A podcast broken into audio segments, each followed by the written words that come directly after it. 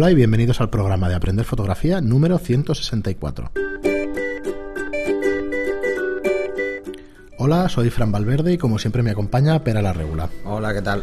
Hola, Pera.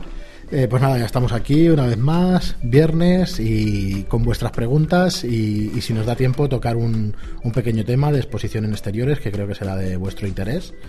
Pero empezaremos antes con vuestras preguntas y además antes de ello pues recordaros los cursos online que tenemos en, en la página web en estudiolightroom.es barra cursos que hemos empezado por cuatro que es eh, el curso básico de iluminación en estudio, el curso de gestión de modelos, el curso de introducción a la fotografía digital y el curso de Lightroom, ¿vale? Cada curso me parece que el mínimo son tres horas o dos horas y media y el curso de Lightroom ya son cuatro horas y media, sí. o sea que tenéis contenido ahí Ese para es poderlo estudiar, para poderlo estudiar. Ese es denso y no es avanzado porque luego trataremos otras cosas. Efectivamente. Pero sí que mm, os puede ayudar a, a entender qué es esto del Lightroom y generar un flujo de trabajo. Sí, que es sí, la idea. además, completito, completito. El programa anterior, a ver las preguntas que suscita, eh, no nos han llegado todavía porque, porque bueno, estuvimos tocando además eh, pues equipo para, para precisamente procesar en Lightroom y todo eso y creo que quedó bastante bien, ya nos diréis la opinión, ahora que, que lo estaba pensando y eso. Y He preferido además, en ese programa preferí no dar datos específicos ni de no, fabricantes, no ni tiene de mucho sentido, modelos, ni porque tal. es que los podcasts son más bien atemporales. Sí. Es decir, lo podéis escuchar dentro de dos años y que por lo menos os sirva, ¿no? Para, Bueno, dentro de los años, no, Sí, sí, no creo que cambie demasiado este tema. aparte de eso, o sea, hablamos de velocidad. No, si de hablásemos de hablamos modelos, sí. Claro, claro. Hablas de monitor, que es importante una cosa u otra, pero no, no Mm. estás hablando específicamente, pues, pues modelos y eso. Y de todas formas, monitores sí que es verdad que aguantan más en el tiempo. Bueno, que me lío, me lío con estas cosas. Eh, nada, eso, eh, que sepáis que están ahí los cursos online, que cada día 15 de cada mes iremos añadiendo cursos. Eh, oye, una pregunta, ya que, ya que os tengo aquí en el programa, ¿qué preferís? ¿Que añadamos el día 15 todas las lecciones de golpe o que vayamos a- añadiendo pues una a la semana, dos a la semana? Porque las, eh, al final los cursos los tenemos terminados y podemos ir añadiendo para que no lo tengáis todo de golpe. ¿O lo preferís ya el día 15, lo lanzamos entero como rollo Netflix y ya está, toda la temporada? No sé, ya nos diréis a ver qué, qué tal, ¿no? Porque igual es interesante también pues no, no tener todo de golpe y que podáis, mm, bueno, digerir la información, pues, pues eso, cada día, cada dos días un, un vídeo, un par de días, ya nos diréis a ver qué opináis. A ver. Nosotros ya, ya veremos a ver de qué manera, pues eso es, eh, cuando veamos también estadísticas de visualizaciones, que aún no hemos empezado a verlo, a ver de qué manera, pues por lo menos que se pueda aprovechar todo el contenido, ¿no? Porque lo que no queremos es suscripción, ah, pues me apunto porque soy muy guay y no sé qué, pero luego no consumo nada, ni me da tiempo, ni...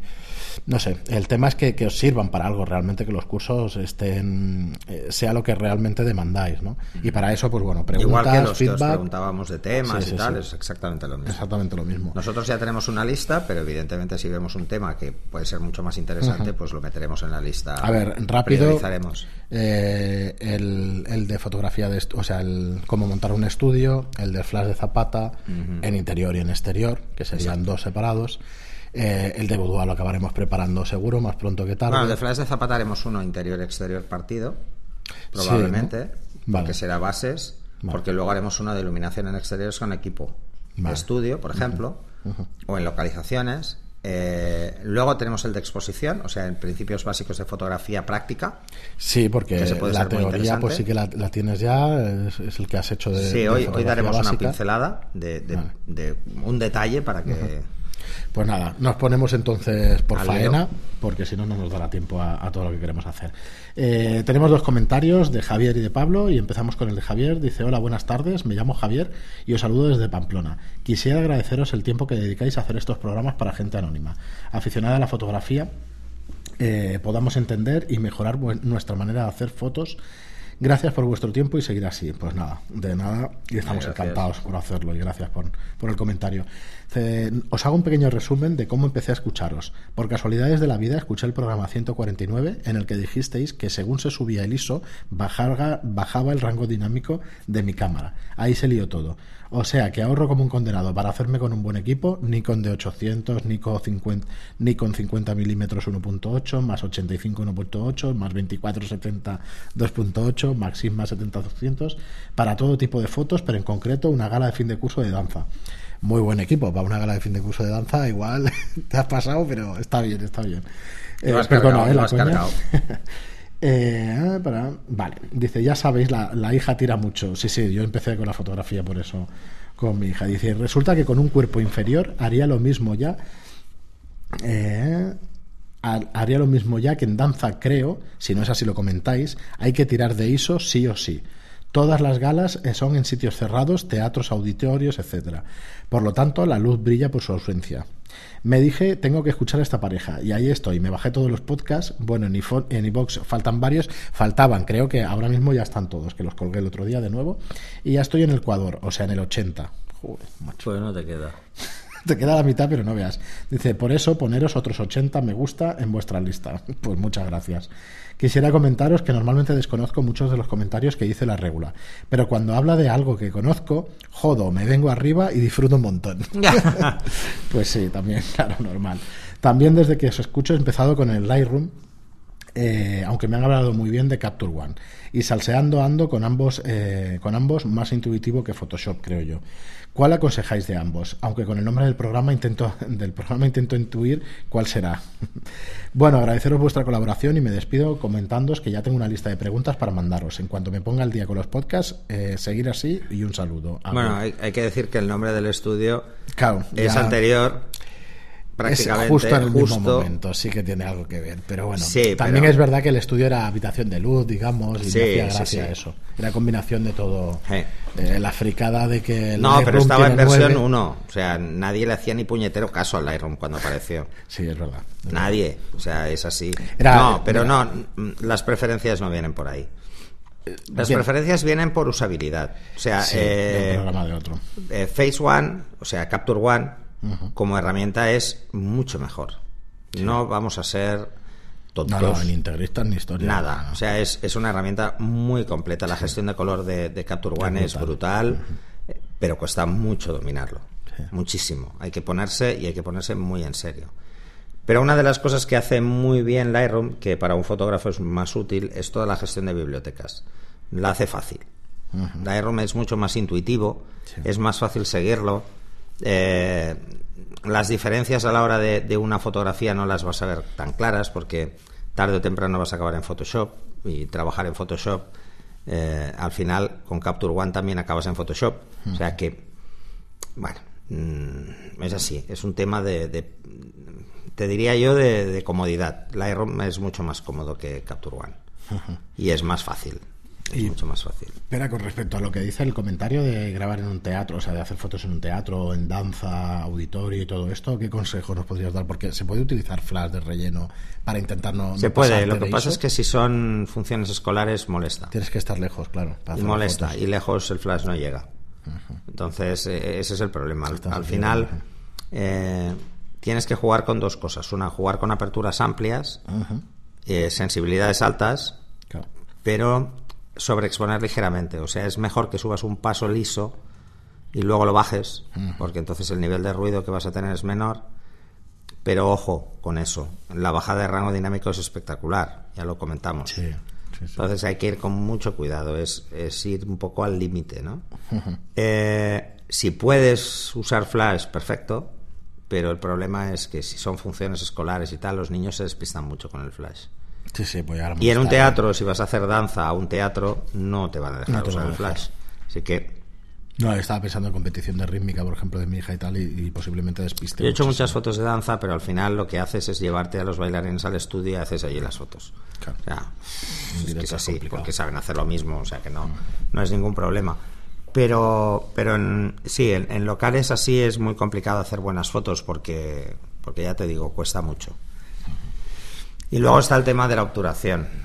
Estás muy obligado a jugar con una obturación, a dominar varias técnicas a la vez. No solo tienes que dominar muy bien eh, pues, cómo jugar con la luz, sino también técnicas como el barrido. Tienes que ser capaz de seguir al motivo para evitar que tenga puedas que para que puedas trabajar con una obturación un poquito más baja y de sensación de movimiento, porque congelar tampoco es siempre muy interesante, ¿no?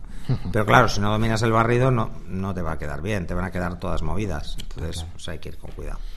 Muy bien, pues nada, muchísimas gracias Javier. Eh, ahí tienes mucho entusiasmo, lo cual me, encanta y, mucha paciencia porque escuchar los 80 programas, no sé en cuánto tiempo, pero vamos, me parece espectacular. Bueno, me parece espectacular ya, sí, empezar o sea, empezar ahora ya me parece tremendo. Bueno, por eso muchos programas, pues seguramente haremos referencia a cosas ya tratadas y eso, porque vemos que os engancháis bastante gente nueva y eso, y mm. entonces, bueno, iremos. Y además, a veces saltarse un programa es liarla, ¿eh?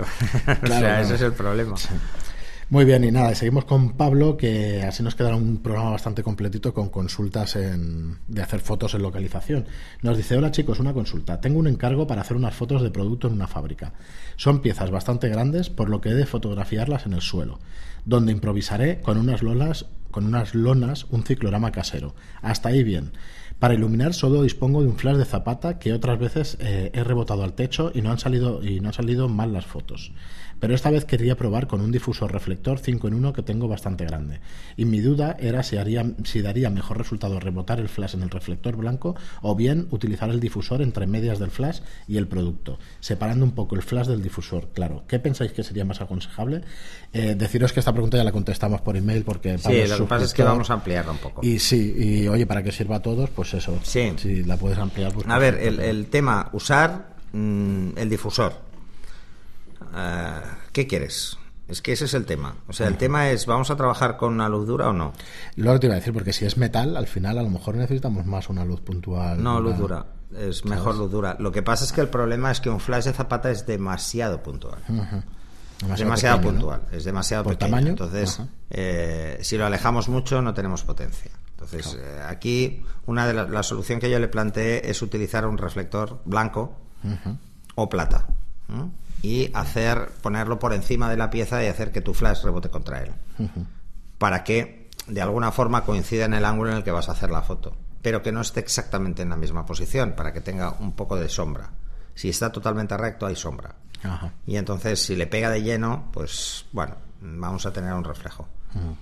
El problema de utilizar en piezas metálicas un flash muy puntual, como el flash de Zapata, es que el brillo especular que se va a crear se va a ver y se va a ver en un punto pequeño, que es relativamente fácil de quitar.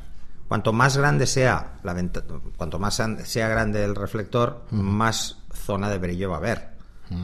¿Vale? A no ser que lo alejes mucho y vuelva a ser puntual, pero en otro ángulo. El flash de zapata, el problema que tiene es que es poco potente.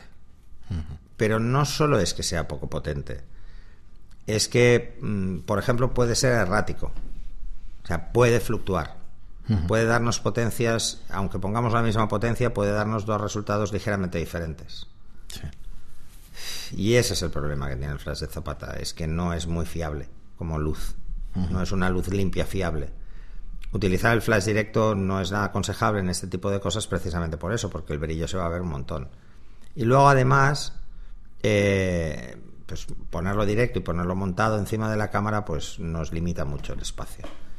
Lo que yo le comenté es que lo ideal sería meter un reflector lo más alto que pueda y subir el flash y dejarlo cerca. Sí, sí, dejarlo cerca para que dejarlo cerca para que la luz caiga muy suave.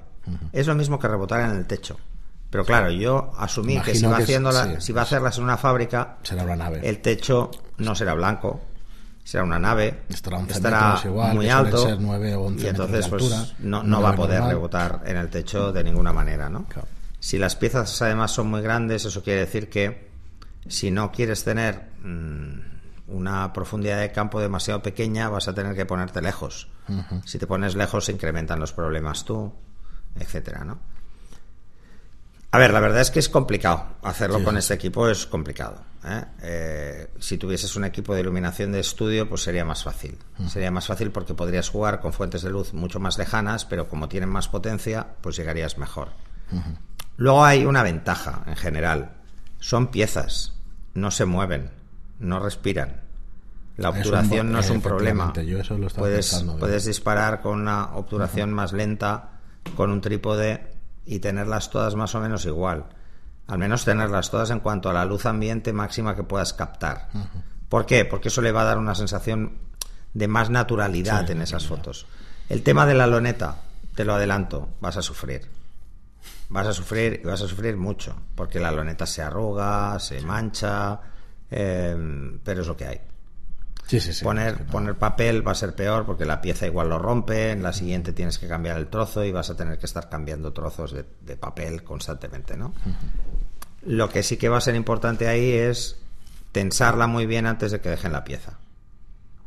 Porque como la pieza la hunda, se va a arrugar. Y se va a arrugar por todos los lados. Entonces, tiene que ser algo que te resulte sencillo luego eliminar esas arrugas. Correcto. Muy bien, Pablo, pues nada, espero que te haya ayudado, aunque bueno, es que es complicado el tipo es de difícil, sí. No es una situación sencilla. Y nada, espera, hasta aquí las preguntas. Eh, queríamos tocar el, tema de esta exposición en exteriores de un truco que nos querías Bueno, no, es un truco, es simplemente simplemente es física. para mí es un hipertruco, ¿no? no, pero, pero es, física elemental, o sea que al final estas cosas en fotografía si las sabes las puedes deducir con mucha facilidad porque la luz siempre se comporta igual. Bueno, para los que os volvéis locos midiendo en la calle, ¿vale? Eh, que vais locos, vais midiendo a todo lo que se respira. Bueno, deciros que en un día despejado, que es muy fácil, si tenemos el sol a nuestra espalda y, por ejemplo, tenemos en el plano todo lo que hay delante va a tener la misma luz, y esa luz eh, durante todo el año solo fluctúa dos tercios de media, o sea, es eh, entre F8 y F11 como máximo, pero suele ser F8 y F11 Pues vamos a, vamos a poner como ejemplo que es F8. Sí. F8 o F8 va. Si en el lado que da el sol son F8 sí. el lado inverso, el contraluz, son dos pasos menos. ¿Siempre? Siempre. Yo siempre te lo pregunto, siempre. Entonces va a ser F4 250. Siempre. Siempre. Es así. ¿Vale? Solo cambiaría si la persona que está en contraluz tiene justo delante una pared. Vale, porque donde refleje. Entonces, en vez de ser dos, sería uno. Depende de la distancia, sería uno y un tercio. Imaginaros, tenéis una calle muy ancha. El sol está a vuestra espalda. No hay nada que refleje luz. Solo tenéis luz limpia. Pues si está totalmente en línea, nos va a dar ese F8250. Si nos ponemos a 90 grados de esa persona, tenemos que un lado de su cara tiene F8250, pues el otro tiene F4250. Entonces, si yo quiero hacer una foto equilibrada, dispararé a 56250. Vale. Tendré un paso sobreexpuesta a la luz y un paso sobreexpuesta a la sombra. Subexpuesta, a, la sombra. Entonces, es así de fácil. Bueno, el rango si esa persona se va al inicio de una sombra, quiere decir que toda la persona está en sombra. Es lo mismo que si tuviéramos F4250. Sí. ¿Vale? Y va a tener lo mismo. ¿Sí? Porque está en sombra. Es precisamente la misma sombra que tiene en el contraluz. Pero si esa persona se va a la parte más oscura de la sombra, la que está más cerca del edificio, no el inicio, sino la va a bajar un paso. Claro, tú va a ser visualmente lo ves igual. Visualmente la ves igual. Nosotros no vemos el contraste igual. O sea, lo vemos de una forma más lineal. el ojo humano es capaz de ver un rango dinámico mayor que una cámara, ¿no? Pues esa es la historia, es que siempre es el mismo.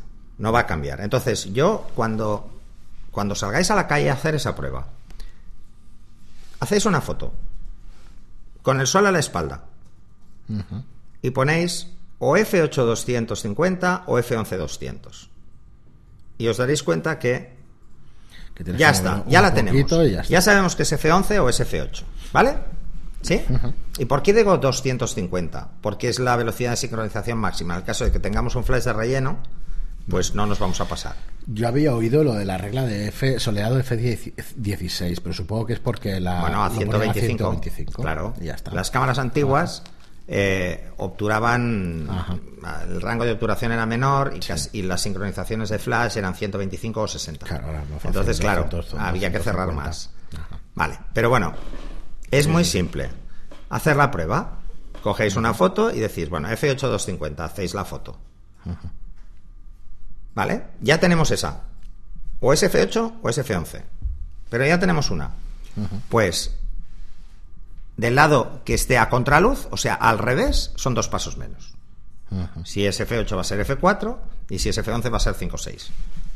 Ya está. Para los que empezáis, un paso es el doble o el doble o la mitad de luz. Porque en el lado de luz y en el lado de sombra hay dos pasos siempre en exteriores en medio de una calle? Es así.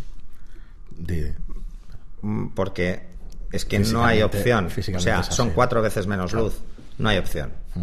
Eh, y eso es así todo el año. Porque la física lo dicta y ya está. Porque es física. No, porque estamos hablando de una luz dura. curioso. ¿Vale? Es que, es muy curioso. No, pero es que además no os va a costar primero nada. salgo y te lías como loco a cambiar y venga a cambiar. Sí, supongo que estas cosas no se explican nunca cuando se explica fotografía, porque sería simplificarlo mucho. No es tan sencillo. Pero, esto, estoy poniendo un ejemplo, es un día soleado. Pero entonces la gente dirá, bueno, ¿y si hay nubes? Todo es F4. A 2.50. Dos pasos menos. ¿Por qué? Porque estamos en sombra. Y la zona más oscura de la sombra será 2.8. Claro, si lo que quiero es F8, pues voy a tener que... Claro, Ahí está, ¿no? Entonces, claro, pero no es lo mismo una nube muy densa, que solo resta un pa una nube poco densa, que solo resta un paso, que una nube muy densa, que puede restar dos, tres o cuatro pasos. Eso ya, depende. La práctica nos lo dirá. Si estamos en un día... Y entonces la gente me pregunta, dices, bueno, ¿pero eso es así todo el año? Sí, en verano es F11 200 y en invierno es F8 250. Pero solo cambia de extremo a extremo. De pero no, fíjate que solo es un 60% más. pero no tiene nada que ver con la distancia de la Tierra al Sol, porque no fluctúa tanto, por suerte, porque si no aquí en invierno estaríamos a menos no sé cuántos. Congelados.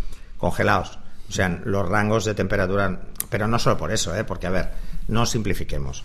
Eh, lo que nos afecta a nosotros en la temperatura es la atmósfera. Déjate de leches, o sea, no tiene nada que ver. Pero hay que tener en cuenta que la distancia al Sol es bastante estable. Como es muy estable y por ley inversa nos afecta muy poco en todo el año. ¿Qué es lo que puede hacer que varíe tanto? Bueno, pues porque el índice de humedad hace que la luz sea más brillante o menos brillante. Entonces, y en verano lo que pasa es que el sol incide de una forma a mediodía más perpendicular, entonces es más difícil. Eh, pero durante todo el día va a ser la misma. O sea, desde que sale el sol hasta que se pone, si tenemos el sol a la espalda vamos a tener la misma cantidad de luz. No va a cambiar. ¿Vale? Eso de medir casas blancas y bicencas y similar. No hace falta. No hace falta. Ya es complicarse mucho la vida, realmente es mucho más sencillo.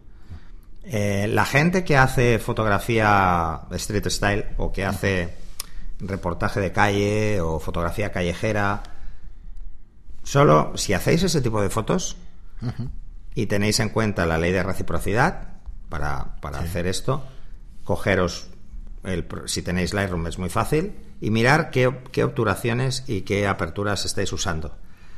y os daréis cuenta que la cantidad de luz es la misma. En todas. Simplemente que. Ah, es que no quiero disparar a F8, quiero disparar a 2.8.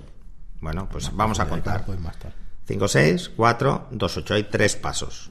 Pues hay que subir la obturación tres pasos si quiero disparar a 2.8. Así que si estamos a 250 estaremos a, a, 2000. Sí, sí, a 2000. Y ya está.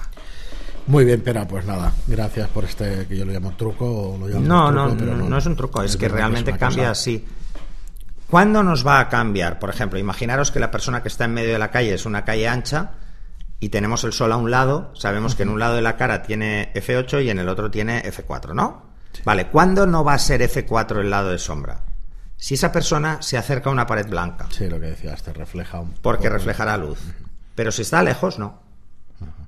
No va a reflejar nada. Imaginaros que no hay ninguna pared, porque es una calle ancha. Yo pongo siempre ese ejemplo en Paseo de Gracia, para que la gente se dé cuenta cuando hacemos un ejercicio práctico, de que no cambia. Pero si la gente se acerca a la pared que le pega el sol, verá que ya no hay dos pasos.